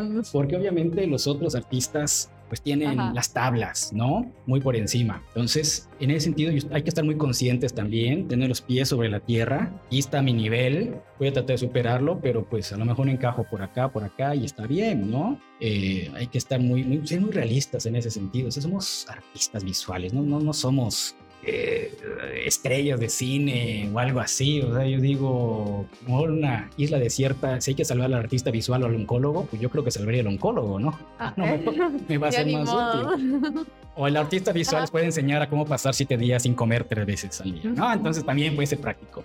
Pero hay que ser muy realistas, eso te ayuda mucho a evitar la frustración. En algún momento cuando tenía mi taller y había practicantes, no estoy hablando de Lisset, estoy hablando de, De otros de practicantes. otros que no voy a mencionar, sí percibía que llegaban de 19, 20 años ya frustrados. Yo, güey, ¿qué problema puedes tener en la vida? Es que no he logrado nada, güey, tienes 19 años. Auxilio. Sí, o sea, ¿cuál puede ser esa frustración? Entonces, por lo menos con algunos, sí me tocó ver como que tenían una imagen distorsionada de lo que son las artes visuales. Sí, yo no sé con qué expectativas entraban. O sea, a lo mejor no me gusta el arte, pero ahí voy a aprender. No, o sea, a mí a mí me puede gustar la cocina y yo sé que si entro a una escuela de chefs, voy a salir al segundo día, no voy a soportar la presión que existe en ese oficio. El hecho que te guste, pues tampoco quiere decir que no te es- vayas a dedicar a Ajá. eso, ¿no? Entonces sí me sorprendía mucho eh, las expectativas, no sé, de grandeza. Alguna vez una, una niña me dice, es que yo quiero ser como tú. Ah, chinga, y eso como es, quiero ser rico. Ay, dímelo, me voy a buscar famoso. Y yo, La polilla. Dios mío, o sea, ¿te sientes bien? Le digo, o sea, o sea, ¿qué es ¿Dónde esto? averiguaste de mí? No, se supone que yo tengo una casa en Cholula, ¿eh? Es una leyenda urbana, Ay. es verídico. Cuando me lo dijeron por tercera vez, que tiene una casa en Cholula, yo, güey, ¿dónde sacaron eso? Es como la de Alex Sintek. Algo así. O sea, sí, exactamente. Alguna mansión de Cholula es mía, todavía no encuentro la llave. Digo, ¿qué te pasa? Le digo, o sea, no te metes a esto para ser famoso Rico. O rico, mucho menos rico, ¿no? Bueno, Por podría menos ser. famoso, pero rico. Podría ser, ¿no? O sea, yo admiro mucho a los artistas. Eh, en Oaxaca tengo unos amigos que pues, son dueños de hoteles, viven muy bien. Que nosotros no podríamos aspirar a eso, ¿no? Porque yo como artista visual, pues no me podría pagar una casa donde a mí me pegue la gana. No estoy diciendo que en el norte, donde a mí se me pegue la gana sin preocuparme cómo la voy a pagar. O si quiero irme de viaje, o porque si yo quiero comprarme un buen vino porque tengo los recursos, ¿por qué no? Sí, ¿por qué seguir con ese cliché de que todos apestosos, no nos vayamos en tres días? Gracias por tu apoyo. ¿Cómo me choca cuando alguien nos compra una pintura y decimos gracias por tu apoyo? Güey, pues no es, si no es caridad, estás pagando por mi trabajo. Gracias por tu compra. Sí, qué bueno. Ojalá Sí. y vengan más, pero ¿cuál apoyo? Por Dios, hay que quitarle esa palabra. Si no estamos pidiendo limosna. Entonces tenemos que empezar a cambiar ese chip. Somos profesionales, también es eso. O sea, si te vas a dedicar a las artes visuales, partimos de que sales egresado en, en artes visuales, eres licenciado en artes visuales. Ahí en ningún lado dice artista. Yo no lo he visto, No. Yo no he visto el seminario cómo ser artista. No existe en el plan de estudios. Tú sales como licenciado en artes visuales. Bueno, ¿qué sigue? ¿Qué quieres hacer? Es más vasta la carrera de lo que parece. Ay, solo pintura, gestión, fotografía. No, hay muchas cosas que se pueden hacer. Mucho. Desde lo teórico, lo práctico, la Es, gestión. es, es vastísimo. N mil. Bueno, entonces, ¿qué quieres hacer? Y si lo vas a hacer, eh, no solamente decir soy artista, también tienes que parecerle que ser profesional. Ahí sí entramos en un punto donde yo he sido muy grosero en algunas ocasiones porque hay gente que yo no lo admito. Yo soy muy celoso de mi oficio, de lo que cuesta dedicarse a las artes visuales, no solamente en lo económico, lo anímico, también lo emocional, el esfuerzo que representa y sobre todo en el medio en el que estamos. ¿sí? Hace tiempo un individuo X me decía, es que en París, güey, estás en Mérida. ¿Cómo empiezas a comparar París? Es que allá hacen eso, sí, güey, pero allá, si no te gusta Mérida, date a París, ¿no? Digo, estarías más, más contento. Estás en Mérida, esta es tu realidad, este es tu contexto y tienes que estar basado en esto. Yo voy a estar en Mérida dedicándome a las artes visuales pensando que en París es mejor, vas a suicidar en seis meses. Vas a estar frustrado. Toda la vida. ¿sí? Y vas a echar la culpa a Mérida porque tú no te desarrollaste. Aunque no, no va por allá. Entonces hay que tomárselo en serio. Somos profesionales. Esto que está pasando ahorita, lo de Quinto Blanco, es un es profesional, o sea, lo estás tomando en serio, no hay recursos, pero vamos a hacerlo bien. ¿sí? Y eso te puede dar la pauta para desarrollarte. Yo no puedo tomar en serio, discúlpenme tías, si solo pintas los sábados, tu bodegoncito y me dicen, ay, te voy a presentar a mi tía, qué casualidad, que también es pintora. Y yo así quiero, quiero sacar los ojos, ¿no? Eh, ¿Por qué no? O sea, eso es un aficionado. ¿Sí? que pinta los sábados o no te jubilaste y no tienes nada que hacer y, pintas los fines de semana o algo así. Claro, hay jubilados que se dedican de lleno y se vuelven profesionales, no me refiero a esos, pero no, soy muy celoso porque a mí me costó un chingo de trabajo mucho trabajo lograr lo poco o mucho que yo haya logrado. No lo sé, pero me ha costado trabajo. Yo no admito un farsante o a una persona que venga, ay, sí, pues no, claro que no, y no te voy a admitir, lo siento mucho. Es uno de mis grandes defectos. Soy muy celoso de mi oficio, horriblemente celoso. No lo permito, no permito que le falten el respeto a mi oficio porque me ha costado un huevo y medio poder sostenerme y mantenerme vigente, creo, o no, no lo sé, durante estos 20 años y voy a seguir. Entonces no tolero que le falten el respeto a mi oficio, no, ahí sí que no, y me vuelvo una persona muy grosera. Aquí es otro tema que Jordi ya ha escuchado en varios episodios de ese podcast porque lo edita. Pero yo he contado como que en los episodios recientes que hace relativamente poco una persona llegó y me dijo, es que a ti las cosas te caen, como que en su frustración o su molestia o en su lo que sea que te voy a pasar en ese momento, me dijo, ay, es que a ti las cosas te caen del cielo, a mí no, las cosas no me caen del cielo. Ah, como otras personas. Y yo me quedé con mi cara así de, ah, ya dime lo que me lo estás diciendo por mí. Y en ese momento para mí fue así como que, ay, chale. Pero ya con pasado el tiempo dije, ay, pues, güey, las cosas no me han caído del cielo. Así, ah, pues, estoy joven todavía. Y pues tengo mis pequeños pininos. Y dije, pero hasta cuando yo comencé las primeras veces que yo dije, ay, pues quiero hacer gestión cultural y quiero estudiar artes. Y esas cosas, pues, ¿cuántas personas me dijeron que no? ¿Cuántas personas me cerraron puertas? ¿Cuántas me dijeron, no, la, ven, la, ven la próxima mejor? Y así le dije, me estado como que nadie me, si ahorita no me pagan, menos me pagaban al principio, o me tropezaba, o me peleaba con personas o no me cerraban una calle cuando ya tenía mi permiso porque yo no sabía cuál era el proceso burocrático en ese momento o en mil razón para que me digas las cosas me quedan del cielo. No, así como que en estos, no sé, no sé cuántos años llevo. Así como que poquitos, cinco o seis años que está así como que pininos y todavía me falta un montón de lo que no he aprendido o estoy aprendiendo todavía. Como que yo no siento que las cosas sean como que, ay, me caen del cielo, sino que lo he trabajado, me paguen o no me paguen por hacerlo ahorita. Sí, y al final de cuentas, hablando de, volviendo a mi persona, que hay una seguidilla de cosas buenas que me han pasado, está una conectada con la otra siempre, es porque estaba allá, estaba haciendo algo. A lo mejor en muchas ni siquiera sabía qué estaba haciendo, pero lo hice y, y, la consecuencia fue algo bueno para mí. Y ha llevado tantos años y a veces empieza un recuento, empieza a doler la cabeza. A lo mejor con lo que sé ahorita, si yo hubiera empezado, a lo mejor no hubiera hecho muchas cosas. Ahorita ya con la experiencia y todo eso, digo, pues a lo mejor no pierdes el punch también, te cansas. Es cierto, ¿no? Digo, hay momentos en que te cansas. Eh, dice, pues ya, y aparte hay mucha, hay mucha gente que ya está detrás, ya puede empezar a, a ver otras cosas, porque viene mucha gente haciendo ese. En su momento yo era el de los artistas jóvenes. Yo empecé, tenía 22 años y la próxima semana cumplo 43. Pasó muy rápido, ¿no? Este, el tiempo, ¿en qué momento pasó? Cuando vi la invitación el miércoles dije, la madre, 20 años. 20 años de esto. ¿En qué momento pasó eso? Entonces, eh, bueno, pero pues no, no fue fácil, ha costado muchísimo. Creo que no lo dimensiono porque tampoco le doy mucha importancia, ¿no? O sea, ah, pues qué padre, pero no estoy ahí como que juntando. Eh, caso de unos amigos empezaron a sacar reportes, recortes de periódico que ni me acordaba. Yo hice esta exposición y ya se me había olvidado. No, sí, pues aquí están los recortes y todo esto. Entonces, pues ha sido una mezcla de frustraciones, éxitos, metidas de pata, Dios mío, sí. hay, ocasiones en que metes la pata te cometen errores y tienes que reconocerlos y ni modo, pedir disculpas en su momento y adelante, síguele. O sea, no, no es fácil, ahora no es fácil. Yo he visto gente con mucho punch, sí, lo voy a lograr, gente talentosa, que lo traen y, y se rinden. No, no puedo, o sea, no, ahí siguen, a lo mejor como hobby, pero no, se rinden, es una carrera de resistencia, tú no dejas de, tú no te retiras de las artes visuales, nunca, nunca, o sea, Francisco Zúñiga, cuando pierde la vista, hace escultura creo que dos años, y cuando ya no puede ni siquiera hacer eso, muere, o sea, nunca te retiras de, de esto, ¿no? Entonces, una carrera de resistencia, ser paciente y trabajar y tal vez un poco de suerte, desde luego. O sea, todos necesitamos un poco de eso, pero pues no, no es fácil. Entonces sí, yo soy muy celoso de mi oficio. Ahí sí, ahí sí soy muy celoso, ¿no? Yo, yo defiendo mucho eso.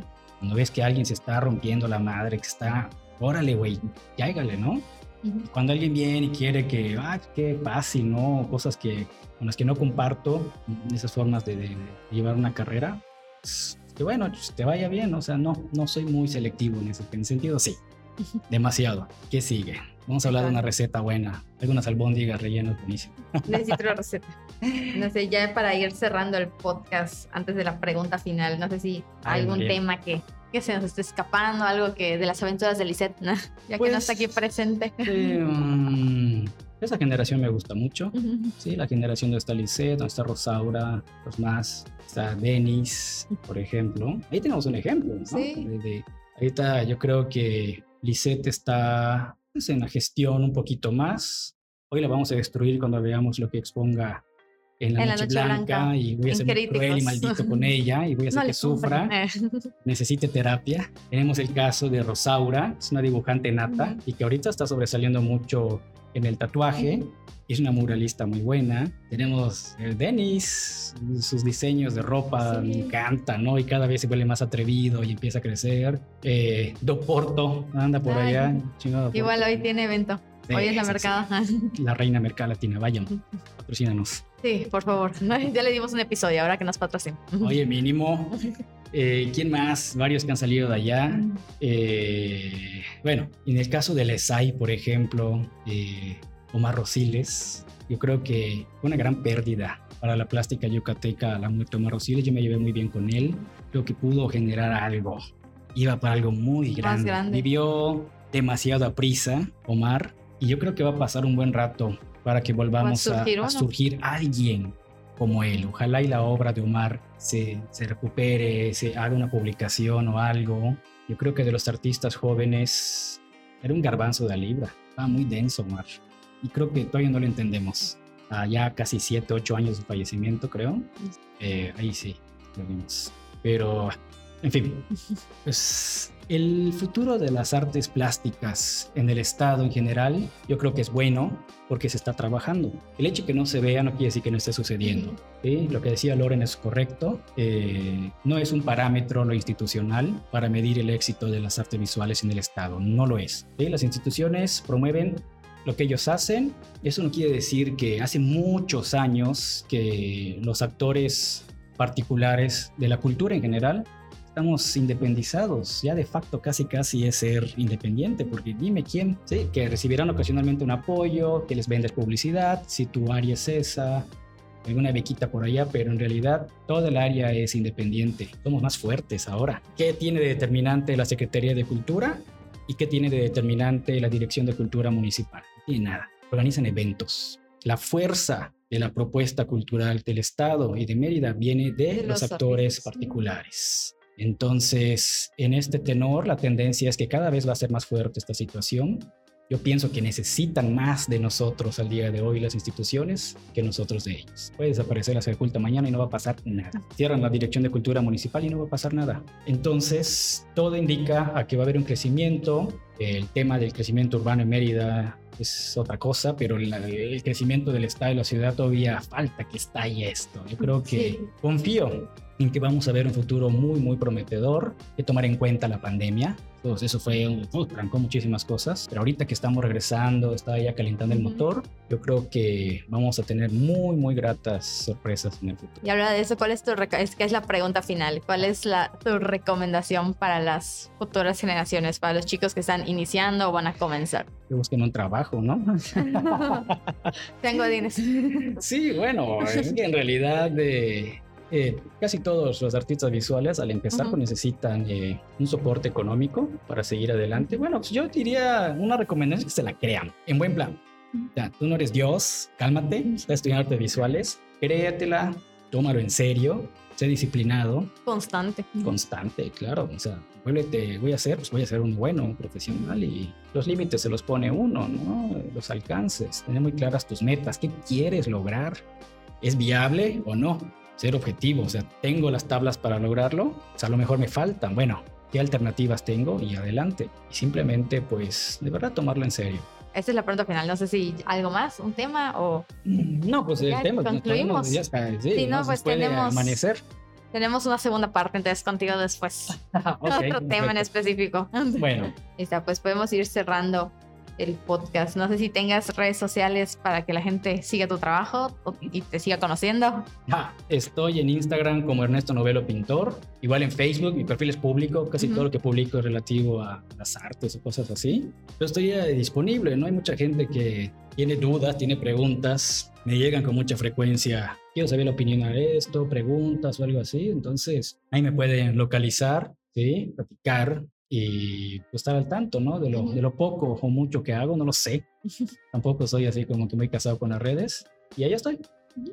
Y pues, deseenme suerte, ¿no? en lo que sigue, en lo que viene, en los próximos 20 años. en los que le siguen. Sí. Y aquí es donde van nuestros avisos parroquiales de Quinto Blanco avisos parroquiales blasfemos, lo dejé aquí, porque entrevistamos a Rosaura hace como dos, hace como un mes. Dios mío. Sí, estuvo muy blasfemo, debes escucharlo. Muy bien, voy a tener Rosario en la mano.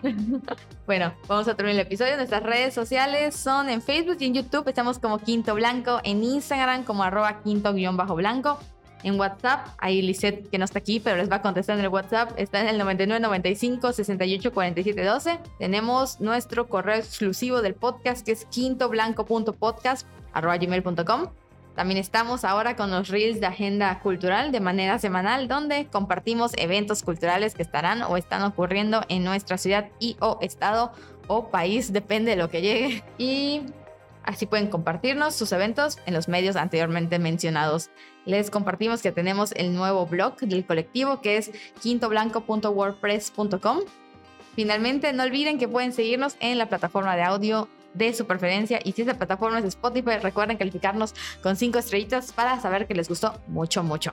No olvidemos que contamos con un patrocinador en este podcast. Si necesitan trabajos de diseño e impresiones, pueden contactar a nuestro amigo Hilario Baeza lo encuentran así en Facebook y en Instagram como esca-1609. Antes de terminar, les comparto mis redes sociales personales por primera vez solita. Bueno, en Instagram y en TikTok estoy como arroba rebe-es14 y en Twitter después del hackeo estoy solo como rebebes14, sin el guion bajo. Y... ¿Dónde va? Ah, no olviden que pueden escucharnos. Pues cuando hagas pipí después de despertar puedes ponerlo y con eso te activas. Ahí está. O mientras estás, quizás mientras estás viniendo a mi guía pasando por el centro, pones un episodio del podcast y lo estás escuchando y llegas aquí. Si sientes el golpe de calor y entras a Parisina a robar aire acondicionado, pones tu podcast y te la llevas tranquilo.